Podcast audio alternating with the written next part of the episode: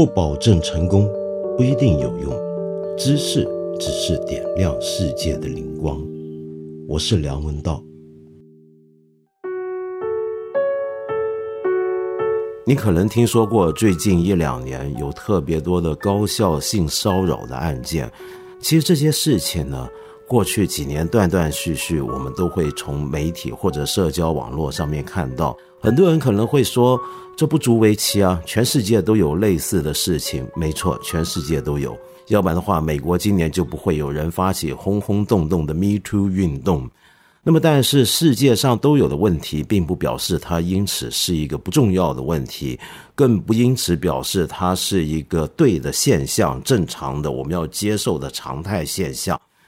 呃，每次看到这种高校里面有老师在性骚扰、性侵犯，甚至强奸自己的女学生的情况，大家看了都很愤怒。一愤怒之下，就会有很多的言语出来。那些言语里面，很多人都会直接骂这些教授是禽兽。那么，因此久而久之，我们有了一个新名词，就叫教授，喊叫的叫，野兽的兽。那么，然后我们都有种非常道德化的语言去谴责这些人，觉得他们。呃，狼心狗肺，完全辱没了师道尊严。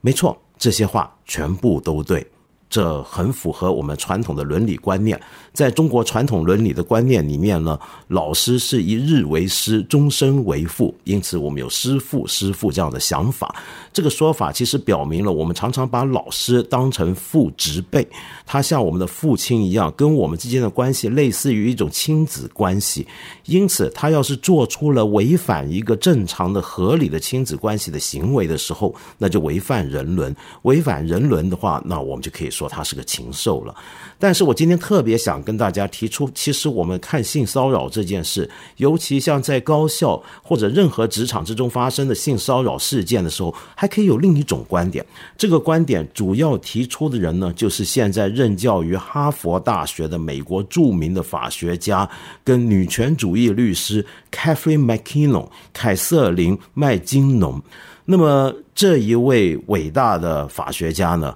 他在整个世界上影响力都非常大，主要的原因就是很多人认为他是第一个提出了性骚扰这个名词的人。那么我们都知道，这个名词呢，对于现代中文而言是一个外来语，是一个新翻译回来的词。它就是翻译自英文 sexual harassment。而这个观念虽然这种行为古已有之，但是是一直到一九七零年代才正式变成一个专有的名词。那么，到底凯瑟琳麦金农是不是第一个提出这个名词的人呢？不一定，但是我们知道，他一定是第一个在法律上面清晰的给他定义，并且提出种种防治办法的一个人。那么他的努力，他的成就，甚至成功推动了美国的性骚扰立法，而美国也是全世界第一个针对性骚扰专门立法的一个国家。那么，所以在这方面，我们可以说凯瑟琳麦金农确实是个先驱。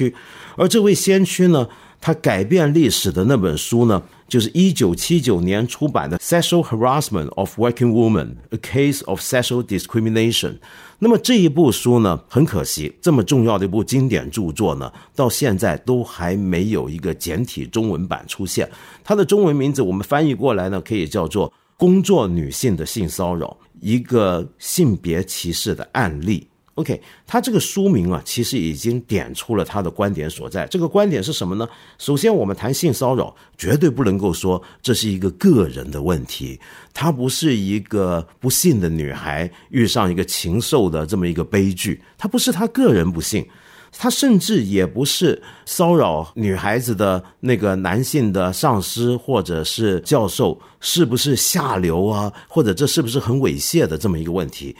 他不认为这是一个单纯的道德问题，那他认为这到底是个什么问题呢？就像这个书名的副标题里面所隐含的，它是一个性别歧视的问题，而性别歧视就是一个集体的社会的社会体制的问题了。为什么这么讲呢？我们还原到职场中的性骚扰的处境来看，我们要首先肯定一点：获得工作，在工作中能够自我肯定。透过工作得到一个合理的报酬，透过工作的表现上的优异，得到一个合理的晋升以及加薪，是每一个人不可侵犯的一个应有的权利，那么性骚扰就是在侵犯这个权利，特别是针对女性的性骚扰，就是在集体的侵犯女性的这种权利，侵犯了一个女性获得一个合理工作机会。获得一个合理因为工作而来的回报以及晋升的这么一种权利。那么，为什么说它是一个性别歧视呢？那是因为麦金农认为，我们整个社会直到现在这一刹那，都仍然是一个异性恋霸权主宰的一个父权社会。在这个社会底下，女性总是被男人看成是一种物件。这个物件，它吸引男性的地方。或者针对男性而言，最主要的那一点就是他的性。那么，所以呢，我们男性往往会透过一些针对女性的性的玩笑、骚扰，甚至侵扰、侵袭，那么取得对女性的宰制。而在一个社会里面，如果一个男性，普遍的对女性有宰制情况的社会，性骚扰它就会更容易发生。这是个鸡跟鸡蛋的问题，是个因跟果不断的轮回重复的这么一个问题。那么麦金农呢，很仔细的把性骚扰分成两种类型。第一种类型呢，他说把性的服从，女性的性服从，我愿意让你怎么办了，当成一种交易。透过这个交易，我才能够获得一个工作机会，我才能够获得一个合理的回报，这是一种。那第二种是什么呢？就是在日常的工作条件跟环境之中呢，性骚扰已经无处不在了。它变成一种一个女性进入一个机构或者进入职场之后，必须恒常的把它当成一种日常经验来接受下来这样的一个情况。那么这两种类型的性骚扰的区分是个概念上的区分，但是在实际的过程当中呢，其实他们常常是彼此交缠，没有办法很清晰的去把它们划分开来的。好，那我介绍这本书到底跟我们今天讲的高校的发生的一些性骚扰案件有什么关系呢？让我们来这么想：首先，发生在高校的这些性骚扰案件，我们可以仔细看一看。第一。它其实也可以跟职场类比，虽然它是个教育机构，在里面被侵犯的并不是真正在工作的女性，而是正在就学、正在就读的一些的学生。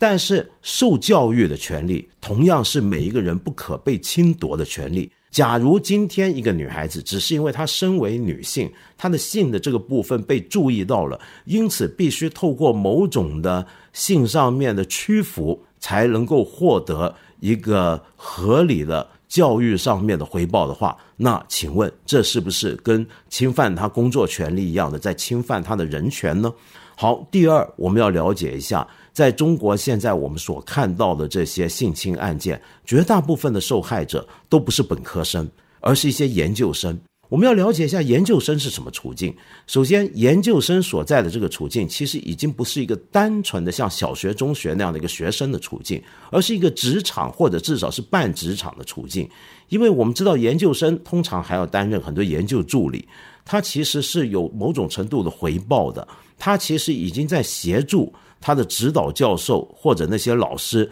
在处理某些工作。所以这是一个比较有趣的一个处境，复杂的处境。它既是一个学校，但同时也已经是一个职场了。我们再来用麦金农这个观点来看，在一个高校之中的一个被侵犯的女学生，她面对着这个教授，这个教授是什么人呢？侵犯她的教授是一个掌握很多资源的人，掌握很多机会的人，能够掌握，比如说要不要帮这个女学生写推荐信出国留学。要不要让这个女学生能够顺利的继续的攻读下去，读博士呢？要不要推荐这个女学生去别的学校教书呢？能够在学术界里面有所发展呢？要不要给这个女学生一个实习机会呢？要不要给这个女学生参与某个研究项目，能够让她一展所长的机会呢？这些都是她掌握的机会，都是她掌握的资源。换句话说，他掌握权力，因为资源就是权力，谁掌握资源，谁就掌握权力。那么在这样的一个处境下面，这些教授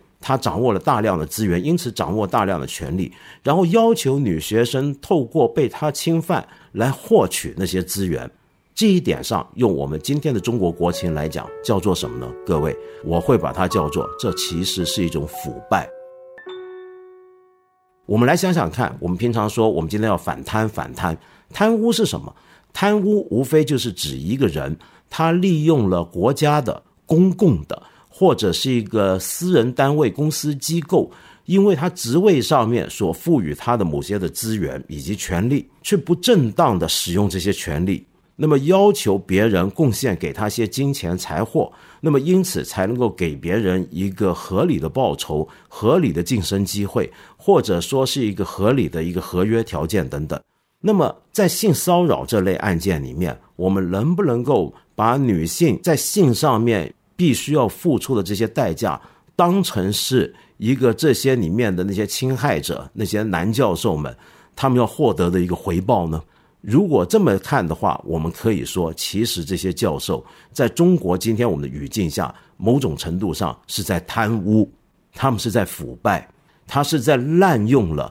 公共资源，滥用了一个机构给他的权利。那么关于这个问题，我们还可以仔细的谈下去。比如说，很多人会讨论，那讲这么半天，那性骚扰到底该怎么定义才好呢？呃，目前呢，国际劳工组织对性骚扰的定义就是这个行为是不是受到欢迎？这个行为，这个骚扰这个行为。那么在中国呢，我们法律上面定义性骚扰，通常我们做法就是说，它是不是违背了妇女的意志？是不是违背了那个被骚扰的妇女的意志？那么说到这一点就麻烦了，为什么呢？因为在好几宗这种案件里面，我们会发现那些女学生，有一些女学生最后可能是会同意的。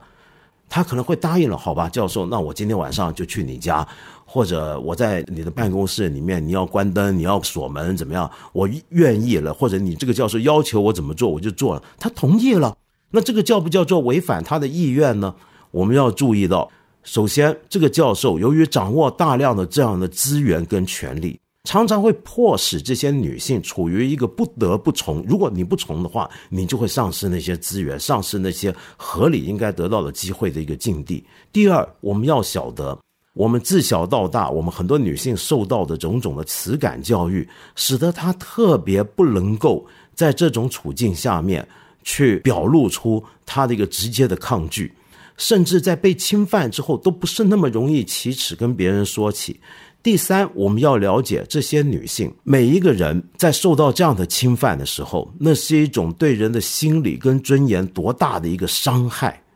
受到这样的一个侵犯跟伤害之后，一个人怎么样能够坦率的去面对自己呢？他连面对自己都很困难，他又怎么样能够跟别人去诉说呢？这种种处境下面，这个女性其实是非常非常不利的。更值得考虑的一点是，在好几宗这种教授性侵案件里面，我们发现被侵犯的女学生，她们有几个共通点。第一个共通点，她们往往是来自外地的学生，也就是说，在本地里面没有什么社会连接。第二，她的家境比较普通，家里面没有什么过硬的背景，也没有一个很好的经济地位，因此，她要是被侵犯的话，她可能得不到很多的资源来支持她来报复。所以我们会注意到，这些犯了罪的这些男教授们，有时候是会充分考察过这个女学生的背景，明白到这个本来就已经处于结构之中，在学校结构之中处于弱势的女学生，甚至是更弱势的一群人，这时候来侵犯她。那么在这种情况下面，一个女学生如果她被迫的表达同意，那这种情况我们能够说。它叫做不违背他的意志吗？那么，所以我想说的是，如果一个学校或者我们整个社会上面各种不同的机构，对于这样的一个案件，对于这样的事件，很轻率的了事，比如说被人揭发了，那这个学校呢就说啊，那我们就内部纪律处分，甚至只是党纪处分就算了，而不是诉诸法律或者诉诸一个更严重的一个处置方法，那就等于是什么呢？就等于。在帮助这种性骚扰的情况合理化。如果一个学校或者一个机构发生了这样的情况，那有的学校我们看到过去两年曾经有这样的经验，就学校里面有些领导呢可能会说：“哎呀，这个事儿不要张扬，也不要搞太大，因为这是影响校誉的行为。”那么甚至有的时候呢还会说：“因为这类案件已经被报道到海外的媒体上了，因此甚至说啊，这全是一些西方反华势力在炒作。”用这些东西来把这些东西掩盖过去的话，你就正在把你的学校变成一个性骚扰的温床，而这种温床会使得这个学校里面或者整个高教环境里面，慢慢的形成这么一种不言自明的情况。这个情况恰恰就是今天很多犯下这些问题的老师会跟他们的女学生说的话，就说其实这事儿是很正常的。你看谁谁谁也是这样。如果你不怎么样怎么样，你就会怎么样怎么样。也就是说，他这个事情已经变成一种潜规则。如果性骚扰成为一种潜规则的话，那用回刚才我说性骚扰作为一种腐败、作为一种贪污的话，我可以更大胆的说，现在这些学校不严肃处理这些问题的学校，你正在把自己变成贪污跟腐败的温床。